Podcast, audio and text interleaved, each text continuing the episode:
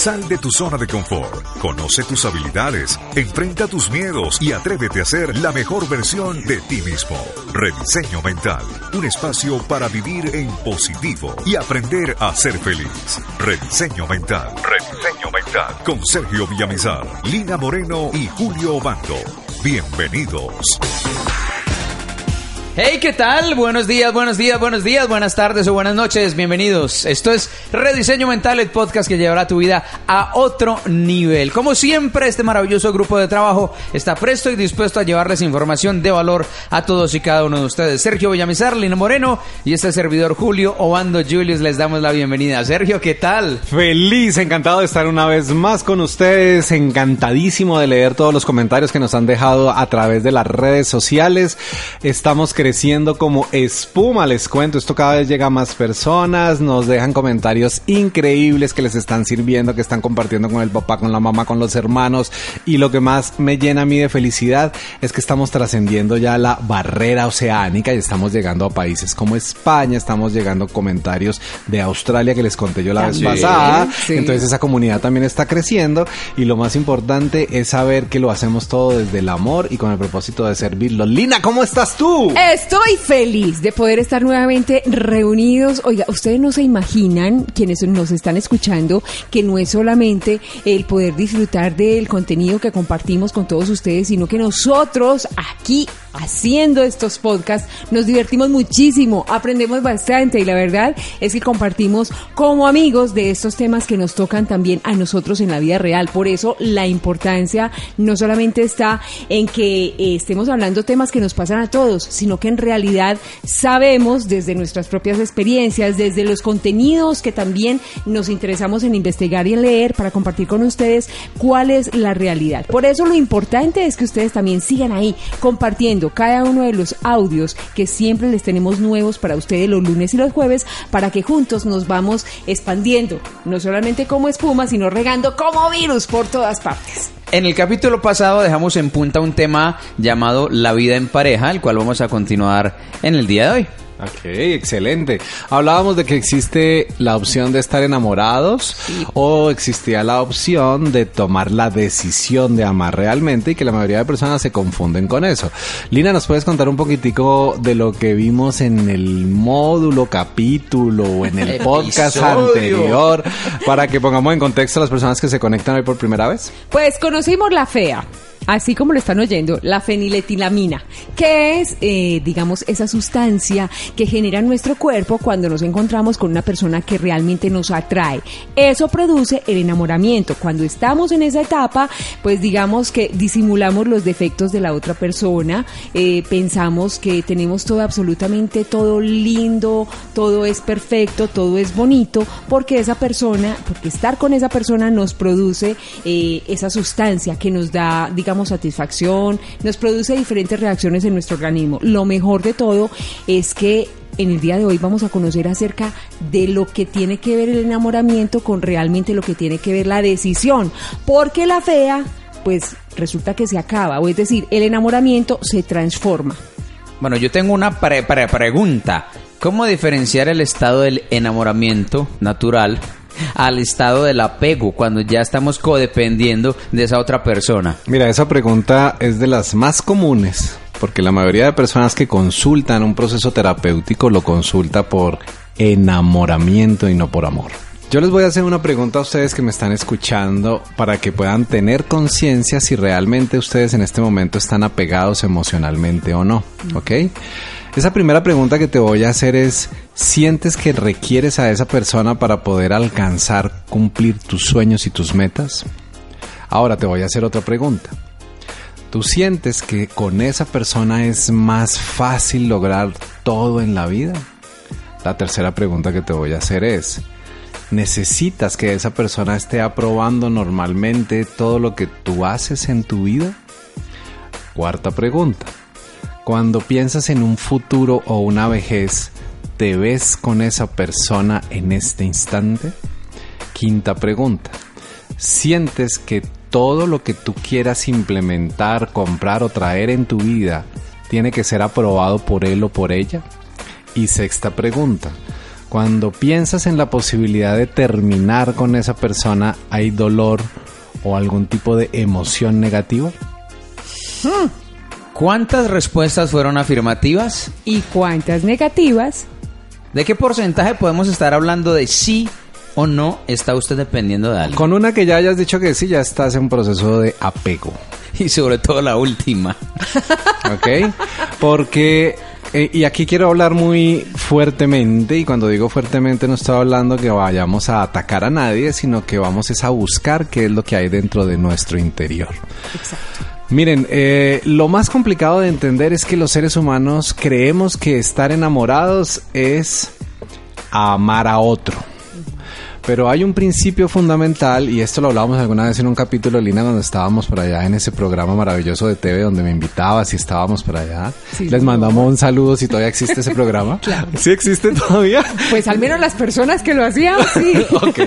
Entonces yo recuerdo que alguna vez eh, me preguntaba la rubia, aquella mujer esbelta, ¿cómo era que se llamaba ella? ¿Laura? Laura. Entonces Laura me decía, no, y estaba en el proceso que se iba a casar y todo el tema, y me decía, no, mira, yo estoy enamorada, pero estoy pasando por un momento. Entonces hacía todas las preguntas del rigor para saber si realmente ella tomaba la decisión de casarse, no casarse, vivir, no vivir, ese proceso. Y la pregunta que yo le hago siempre a la gente es, ¿tú tienes claro que cuando hablamos de estar enamorados, antes de hablar de estar enamorados necesitamos estar enamora uno?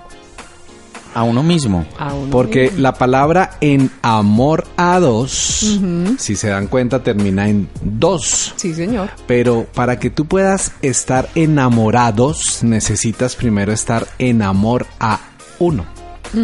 A uno mismo. Sí. Exactamente. Entonces la palabra correcta no sería enamorado, sino enamorado de mí mismo. Sí. Cuando yo me amo, automáticamente soy consciente de que yo no necesito a nadie para volver a retomar mi felicidad. Por eso la frase aquella que tantas veces escuchamos, para poder amar a alguien primero necesitamos amarnos a nosotros mismos. Claro, pero la gran mayoría de las personas creen que se aman, pero no se aman. ¿Por qué te hice esas seis preguntas? Realmente son nueve preguntas de la guía para poder entender si nosotros dependemos o no, pero con estas seis para mí son las más importantes. Sí. Porque con estas seis yo logro determinar que para tomar una acción o para emprender un nuevo camino yo no necesito depender de una aprobación de un tercero. señor. Bueno, y ahorita eh, acabas de mencionar, Sergio, algo bien importante. ¿Cómo nos damos cuenta que estamos o no enamorados de nosotros mismos? Ok, esa pregunta es fundamental. ¿Cómo me doy cuenta yo que me amo? La respuesta sencilla es cuando yo me amo tengo la capacidad de amar a otro en total libertad, porque no busco retener a nadie. ¿Esto es claro? Sí, señor. Entonces, cuando yo amo, por ejemplo, como ustedes van a amar a sus padres o como aman a sus hijos en caso de que los tengan, ustedes saben que sus hijos son prestados y nunca los van a retener. Ustedes saben que sus padres son prestados y que en algún momento van a trascender. Pero cuando tú estás codependiendo de alguien, tú no quisieras que esa persona ni se fuera ni trascendiera. Entonces, no me cabe en la cabeza cuando una persona te dice a ti, mi amor, si tú te vas, yo me muero. Exacto. Y ustedes se acuerdan de que hablábamos hace un par de capítulos de los boleros, cuál había sido la trascendencia. Sí. Y si se acuerdan, la gran mayoría de boleros exitosos siempre hablan de que hay sufrimiento en el momento en el que hay ruptura de una relación. Y eso nos lo enseñaron. Y recuerden que esos boleros crearon a nuestros bisabuelos, crearon a nuestros abuelos, en algún caso crearon a nuestros padres y en muchos casos llegó hasta nosotros. Exacto. Entonces yo recuerdo, por ejemplo, este cantante del que hablábamos, José José, donde él cantaba la canción del triste y la canción en 1970, que fue el éxito número uno en listas españolas y latinas, se llamó El Triste. Y cantamos del 70 al 74 esa canción, por lo tanto esa generación viene con el chip inconsciente de que la tristeza está ligada al amor. Y es que esa canción, por sí mismo el título es triste y la canción es más triste todavía. Total. Y José José fue el rey del triste. Por lo Ah, tanto, el triste, y si se dan cuenta, después compuso algo que se llamaba La nave del olvido y después Sí. llegó una cantidad de canciones.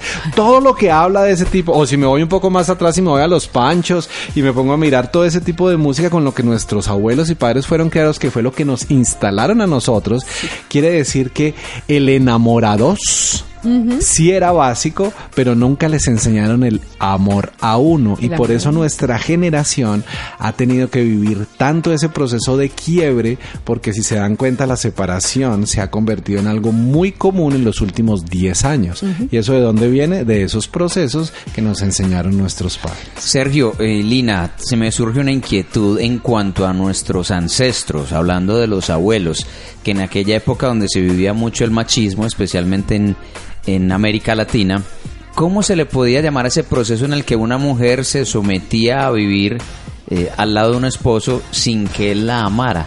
Ahí sí hablábamos de amor, no de enamoramiento, porque el amor es una decisión, ¿estamos de acuerdo? Y esa niña tenía que tomar la decisión de aceptarlo con todos sus defectos y con todas sus cualidades, y como era una mujer que no tenía la capacidad de generar ingresos, tenía que soportar cual fuera el resultado para que sus hijos estuvieran ahí. Yo recuerdo que mi abuela se casa de 13 años, pues no recuerdo, recuerdo la historia que me contaron, ¿no? contaron. ok, pero cuando se casa yo le pregunto, hoy tú que me estás oyendo y tienes una hija de 13 años, ¿tú dejarías a tu hija de 13 años casarse? Muy seguramente no. Pero a los 13 años, primero que todo se utilizaba lo que se llamaba la dote, ¿recuerdan? Claro. Entonces, el papá, ¿qué hacía con su hija? La negociaba por una cantidad de dinero. Y aunque ustedes no lo tengan presente, eso se usó durante mucho tiempo. Adicionalmente, esa niña lo único que tenía que hacer era una misión y era alargar el apellido, por lo tanto la tenían era solamente como un animalito de crianza, porque esa era la función. Y ella lo único que hacía era, y si ustedes lo recuerdan, el hermano mayor criaba al otro hermano y ese al otro hermano y ese otro hermano, entonces la mamá a la hora de la verdad se dedicaba era solamente a tener hijos porque los hermanitos eran los que criaban a los otros. Además a qué horas no ve, no, además a qué horas veían televisión. Era un hijo detrás de otro. Era un hijo detrás de otro. Mi bisabuela muere de una hernia en la garganta de tanto pujar teniendo hijos. Por Dios. O sea, quiero que me entiendan que esto es algo que toca desaprender. Entonces, ¿qué sucede con esto? El amor es una elección. Y cuando hablo de que el amor es una elección es cuando tengo conciencia de que la feniletilamina se acabó y empiezo a ver los defectos de mi pareja, que muchos de ustedes les ha pasado. Entonces uno dice, oiga, yo antes admiraba cuando ella cantaba a las 6 de la mañana y ahora, Dios mío, estoy desesperado porque no la calla nadie, parece una lora mojada. Antes te encantaba cuando él salía del gimnasio, el prototipo, el macho, increíble, y ahora tú dices, uy, ¿por qué no te bañas antes de darme un abrazo? O sea, ese tipo de cosas que para ti pueden ser un poco normales, es necesario que empiecen a cambiar y yo tengo que aceptarlas, porque el amor es una decisión. Miren, yo con mi esposa hablo de esto todos los días, porque algo que es importante entender, yo no tengo que estarle diciendo a mi pareja que la amo. Cuando yo le pregunto a alguien si me ama o no me ama, es porque yo no estoy seguro de que yo me amo. ¿Esto es claro? Sí. Y la mayoría de personas que tenemos una confianza en nosotros mismos interesante, que realmente nos valoramos y nos aceptamos, nunca en la vida le vamos a preguntar a, a las parejas, ¿tú me amas o no me amas? Porque ¿qué te dice a ti si alguien te ama o no te ama?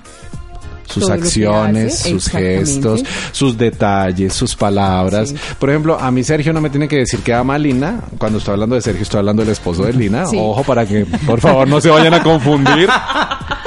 Pero cuando uno conoce a Lina y a Sergio, uno se da cuenta que Sergio está pendiente, Lina está pendiente, uno tiene una reunión y ella dice, ay, es que ahorita él viene. O sea, hay una simbiosis que de eso también vamos a hablar porque tampoco es sano hasta algún punto.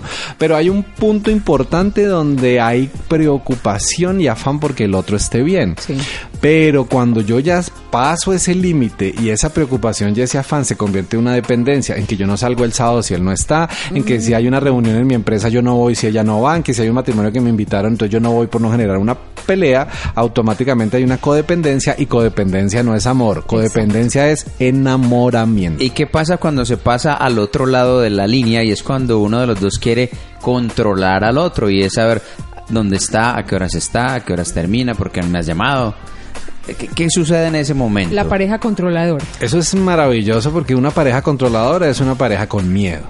Porque Total. yo controlo lo que puedo perder. Sí. Si yo estoy seguro, y esto me lo enseñaban hace mucho tiempo, un psicólogo con el que iba con mi primer matrimonio, para los que no lo saben, yo tengo cuatro matrimonios en mi vida. De esos cuatro matrimonios, hoy estoy experimentando uno de los procesos que realmente pueden ser más maduros en una relación. Uh -huh. Porque cuando nosotros hablamos de matrimonio, aquí hay algo que es importante y es en el matrimonio no se necesita una bonita pareja, en el matrimonio se necesita un excelente equipo. Exacto. Un coequipero. Un coequipero. Buenísimo. Y la gran mayoría de seres humanos lo que buscamos es tener una bonita pareja. Sí. Entonces, yo les voy a contar, mi primera relación muy formal, muy grande de donde nace mi hijo, era una mujer espectacular, joven de Medellín también, una mujer maravillosa. Pero yo recuerdo que cuando yo salía con ella en Bogotá de fiesta o a tomarnos unos tragos, yo todo el tiempo estaba pensando era en que mis amigos me iban a quitar a mi novia, porque como era tan bonita, Ya. sí me hago entender, o Sí. sea, era un miedo. Yo tenía una edad, estaba muy pequeño, no tenía ni los 24 años de edad cuando la conozco, pero era tal el miedo de perder eso que yo veía como un trofeo. Yo creía que no era capaz de haberme conseguido una mujer tan maravillosa y tan espectacular. Entonces generó miedo y eso que hizo que yo generara celos. Entonces yo le preguntaba, ¿para dónde vas? ¿Dónde estás? ¿Sí me estoy haciendo entender, Sí, Julio? correcto. Entonces cuando alguien te está sobreprotegiendo, controlando, es porque realmente lo que tiene es detrás un miedo A a perder a esa persona. Ok, mire, bien difícil y a veces no nos damos cuenta que de pronto eso es lo que está pasando en nuestra vida o que ha pasado en otras experiencias. Ya regresamos, esto es Rediseño Mental, el podcast que llevará tu vida a otro nivel. Recuerda seguirnos en Facebook como Rediseño Mental, en Instagram como Rediseño Mental y descargar la aplicación de iVoox en el Play Store o App Store. Rediseño Mental con Sergio Villamizar, Lina Moreno y Julio Bando.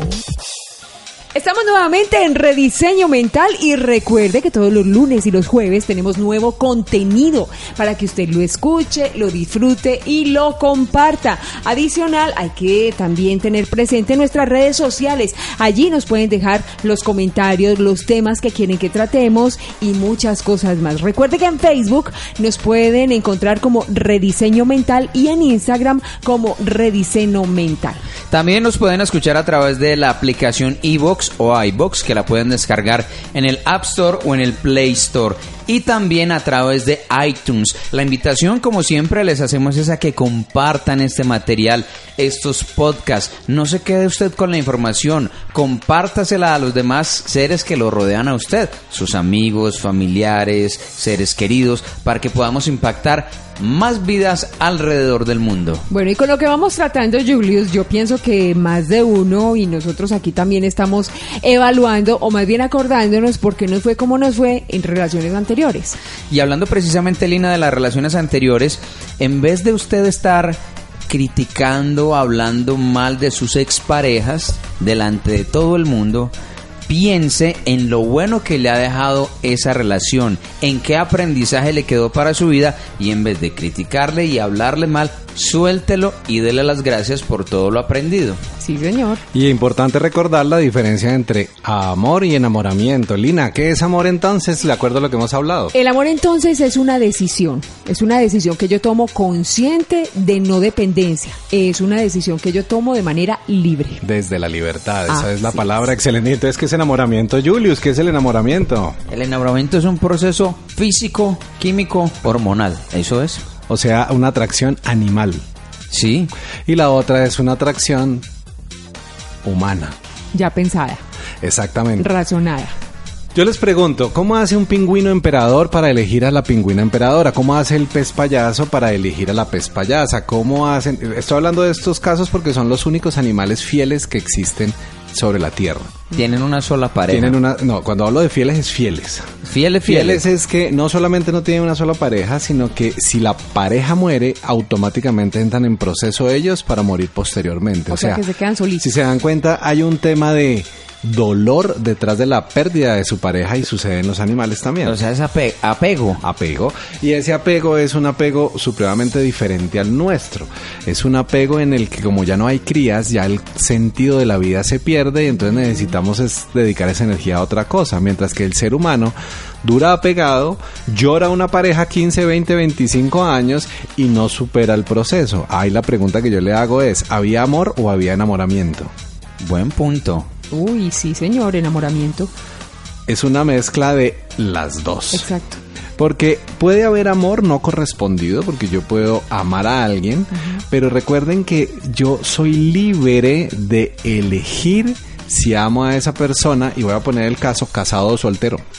Sí. es Puede cierto. pasar, ¿cierto? Sí, es cierto. Conozco casos de parejas, por ejemplo, relaciones donde el hombre tiene su esposa y lleva 20 años paralelamente otra relación y llega a un punto donde se conocen y hasta son las mejores amigas y si no nos vamos para la costa yo les presento un grupito que hay allá. O vámonos para el oriente. O vámonos a, para el- a mí sí que me gusta la filosofía del oriente. Así. Julius le encanta. ¿Qué- ¿A cuántas puede mantener? ¿Cuántas esposas? Sergio, eh, la pregunta es, Ilina, ¿qué pasa en las parejas donde uno de los dos fallece? Hablando de matrimonios específicamente donde se llevan muchos años de casados y uno de los dos fallece y la otra persona decide nunca jamás volver a entregarle su corazón a alguien. Esa es una elección, volvemos a lo mismo, Sí. o sea, está basado en el amor y es totalmente respetable. Y si tú tienes en este caso a alguien en tu familia, no le insistas, no le digas que porque no rehaces tu vida, no, porque es una elección de esa persona y si para ella ese duelo mental, porque realmente ya lo trascendió, es simplemente un valor y un respeto que le entregó a esa persona, es válido, recuerda que si algo no va en contra tuya, no tienes por qué buscar cambiarlo, entonces déjalo y respétalo. Pero lo que sí es importante entender, tú que estás en este momento viviendo es, ¿realmente estás enamorado o enamorada o realmente estás pasando por un proceso de apego? Porque si estás pasando por un proceso de apego, surge todo lo que hemos hablado ahorita, dolor, sufrimiento, celos, angustia, mientras que cuando hay amor, tú tienes claro que si esa persona te engaña con otra persona, la persona que pierde es ella, no tú. ¿Sí me estás haciendo entender, Sí, Julius? claro que Y sí. curiosamente la que sufre es a la cual le fueron infiel. Total. Sí, es cierto. Entonces, ¿yo por qué me voy a angustiar por algo que es una elección? Si yo elijo todos los días amar, todos los días debo valorar y respetar esa decisión. Y aquí es donde viene la segunda herramienta que es importante entender. Si tú ya tomaste la decisión de amar y superaste muy bien el enamoramiento, es importante entender que esa relación es como una matica. Sí. ¿Qué hay que hacer con esa matica, Lina? Hay que cuidarla, hay que abonarla, hay que dejar que le dé solecito, no hay que dejarla de todas maneras al sol potente porque se quema, lo agua, mismo, pero no tanto que se inunde. O sea, es que tiene que ser en su justa medida y yo pienso que ahí es donde tenemos que poner la razón, pero de manera, mm, digamos, la decisión es cómo alimento yo esta relación todos los días y eso es lo que va a aportar a que esto que yo tengo con mi pareja crezca cada vez más, pero crezca desde el corazón, pero más desde la razón, por lo que es muy cierto, es una decisión consciente. Hay algo de lo que dice Lina que me gusta mucho y es en su justa medida. Como diríamos en Colombia, ni tanto que queme al santo, ni tampoco que no lo alumbre. Todo en su justa medida para que usted no se vuelva una persona, entre comillas, desinteresada, que su pareja ya no se sienta querida, que ya se sienta que a usted no le importa, pero que tampoco se vaya a convertir en una persona controladora que quiera saber en todo momento dónde está su pareja y qué está haciendo. ¿Ustedes recuerdan una canción de un cantante eh, brasilero que se llama Roberto Carlos que se llama Detalles? Ay, di- sí señor. Esta canción habla de que todos los días hay un proceso de enamoramientos. Detalles tan pequeños de los dos. Sí. ¿Ya ¿Se acuerdan de eso? A mí no me tocó, ¿A usted no? yo soy de más ya, ya. Sí, de pronto sí. Pero, pero cuando hablamos de detalles, hablamos de que alimentar una relación está basado no en grandes sacrificios, sino en pequeños detalles. Por ejemplo, mujeres, ustedes que me están escuchando, díganme si no es maravilloso sentir que cada vez que vas a subirte al coche ese hombre te abre la puerta. Claro Dime si no es maravilloso sentir que cada vez que te vas a poner un saco o un abrigo, ese hombre lo toma y te protege con sus brazos. Dime si no es maravilloso saber que el día que menos te imaginas te regalan un chocolate o unas flores. Dime si no es importante sentir que te digan un día cuando te levantas, te amo cada día más por elección y por amor conciencia, por ejemplo. Que cuando terminen de hacer ese desayuno con tanto amor te digan, mi amor, gracias por cada gota de amor que le pones a esto que estamos disfrutando. Esos pequeños detalles valen más, Julius, que si le regalas una Montero 4x4. Claro. Aunque, aunque hay más de una que Sí, dice, a mí no me la cambie. A eso iba yo. No Ok. falta, no, no. Déjeme la Montero, yo se la recibo. Por ejemplo, ¿usted qué hace, Julius, para demostrar esos pequeños detalles? Yo sí ¿Cuáles son? procuro decirle a mi esposa mucho lo importante que ha sido para mí en mi vida y agradecerle mucho, porque como les decía al inicio de este podcast, las relaciones anteriores fueron un gran aprendizaje para lo que soy hoy en día como ser humano. Entonces le doy las gracias a ella porque tuvo la paciencia, el amor y la voluntad de soportar lo que yo era en un tiempo pasado y moldearme a ser un nuevo hombre. Pero tú crees que ella te moldeó o tú cambiaste? Yo elegí Eso. Moldearme y ser un nuevo ser humano. Por lo tanto, tu pareja simplemente es un instrumento de cambio, pero no es el cambio. Y esto es algo que hay que entender. Porque cuando yo creo que mi pareja es la que me hizo cambiar, generó dependencia. Pero la gran mayoría de personas, por ejemplo, y se los voy a poner, tengo un caso de un paciente que lleva conmigo trabajando ya bastante tiempo, donde él es adicto al alcohol y él me dice, yo no me separo de mi esposa porque sé que ella es mi polo a tierra. ¿Sí me hago entender? Sí. Sí, señor. Conozco también otras personas que son adictas a las drogas y me dicen, mire, yo no me voy de la casa de mi mamá, no porque ame mucho a mi mamá, sino porque yo sé que si no tengo ese control de mi mamá encima, puedo recaer nuevamente. Entonces, tengo que ser consciente de realmente qué rol cumple esa pareja. ¿Soy el instrumento de sanación de esa persona o de cambio o soy el cambio o la sanación de esa persona? Y si es la segunda, sal volado de ahí porque ahí tienes peligro de quedar en un proceso de dependencia emocional. Como quien dice, ¿estamos construyendo juntos o estoy dejando que el otro construya y yo estoy ahí simplemente apoyándome en él? Ok, entonces si les parece, ahora cuando regresemos de este pequeño corte, hacemos como un pequeño resumen de qué es el amor, qué es el enamoramiento y si en este momento ya tomaste la elección sabia de amar a alguien, cuáles son esas herramientas que nos pueden servir. Nos oímos en un rato. ¿Sabías que una persona que no tiene claro su propósito y misión de vida, de cada 100 decisiones que tome, 95 serán erradas? Llegó el momento de cambiar tus resultados. Sergio Villamizar y Jimena Rubio, expertos en el desarrollo y crecimiento del ser, han creado el diplomado Piense. Único programa en América Latina que te entrega herramientas de PNL, inteligencia emocional, inteligencia financiera, coaching y te guía para que encuentres a través de una metodología única tu misión de vida. Este diplomado se realizará en Medellín a partir del 1 de septiembre del 2018. Para inscripciones e informes, escribe al WhatsApp más 57 310 262 6848 más 57 310 262 6848 Es una oportunidad que no puedes desaprovechar. Rediseño Mental con Sergio Villamizar, Lina Moreno y Julio Bando. Regresamos a Rediseño Mental, el podcast que llevará tu vida a otro nivel y hoy hablando de un tema importantísimo, la vida en pareja, porque seguramente muchos de ustedes a esta hora estarán pensando en, ¿vale la pena continuar con esta relación? ¿Vale la pena seguir con esta persona? ¿Me está generando dolor, tristeza y angustia convivir con ella?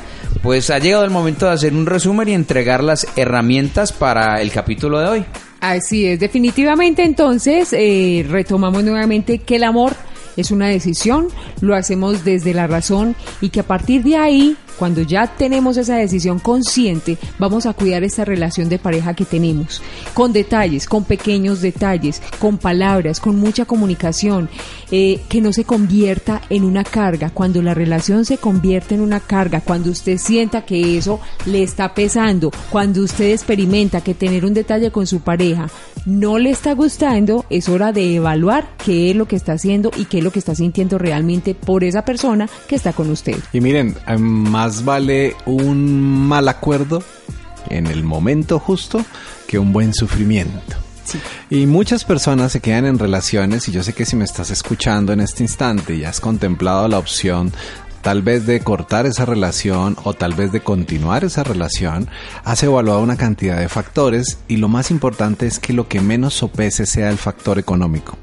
Porque si tú te pones a mirar realmente qué es lo que genera una disolución marital, tiene tres causas fundamentales.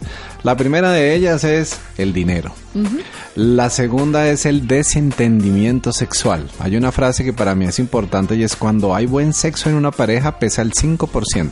Cuando hay mal sexo pesa el 95%. O sea que el fracaso sexual puede llevar el matrimonio o la relación a la ruptura. a la ruptura y por eso hay etapas en el proceso de relación. No es lo mismo cuando tú te juntas con una pareja a los 60 años donde la sexualidad ya no tiene la misma relevancia de cuando tienes 28 o 30 años donde la sexualidad es fundamental. Entonces eso es un punto de evaluación. Y el tercer punto para que haya algo que normalmente genera rompimiento de relación es cuando se acaba la admiración por tu pareja.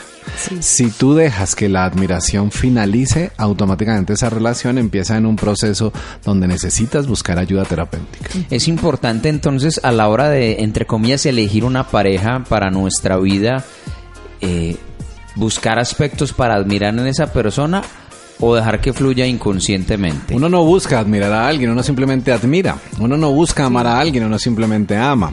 Simplemente el admirar a alguien es la base del enamoramiento, porque tú puede que hoy tengas una discusión con tu pareja y le quieras saltar al cuello y se lo quieras partir en pedacitos, ¿cierto? Pero si tú en ese momento lo ves o la ves haciendo algo excepcional, un liderazgo innato, una capacidad de crear, tú dices, ay, me dan ganas de partirle el cuello, pero es que es un berraco, es una berraca y me encanta estar al lado de una persona con la que bueno. estoy al lado de alguien con el que aprendo. Ojo, esto es fundamental. Si yo no siento que estoy aprendiendo nada con mi pareja, sino por el contrario, yo soy el que estoy entregando y entregando y entregando, esto genera una grieta emocional muy grande en la relación que los puede llevar al fracaso marital. Así es. Bueno, y entonces, eh, ¿qué está pasando en nuestra vida? Si usted se está haciendo varias preguntas, esto no necesariamente lo tiene que compartir de manera verbal con otra persona. Hay ciertas situaciones que merecen que nosotros tengamos ese momento a solas y que seamos honestos con nosotros mismos. Así que si este es tu momento, pues aprovechalo. Cuando estés tranquilo o tranquila, cuando tengas ese momento de silencio, pues sé honesto contigo mismo y la verdad es que la respuesta la vas a encontrar en tu corazón. Lina, y esto que acabas de decir tiene un valor importante porque la gran mayoría de personas cuando estamos en una crisis de pareja buscamos a otra persona que está peor que nosotros Ay, y entonces la recomendación que yo les voy a dar es asesórate de un profesional. Mira, no te pongas a escuchar Radio Pasillo. Radio Pasillo tiene toda la intención de que tú estés bien, pero las personas que no se han preparado y formado para esto lo único que van a hacer es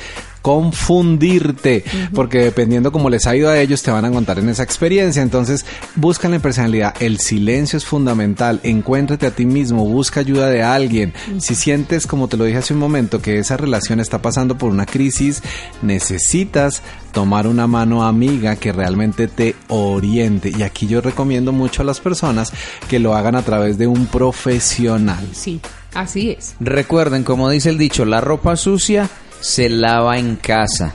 No consulten a veces con mamá o con papá, porque ellos siempre se van a poner de su lado y siempre el malo en el cuento de Caperucita va a ser el lobo. Exactamente. Entonces, me parece que este ha sido un tema apasionante. Los invitamos a que nos acompañen nuevamente en un capítulo de rediseño mental y recuerda compartir este audio para que no solamente transformes tu vida, sino la de todos los seres que amas, porque a este mundo vinimos ¡A ser felices!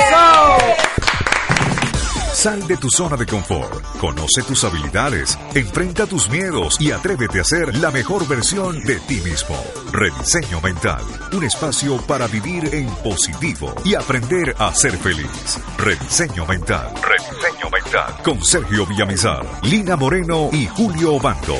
Hasta la próxima.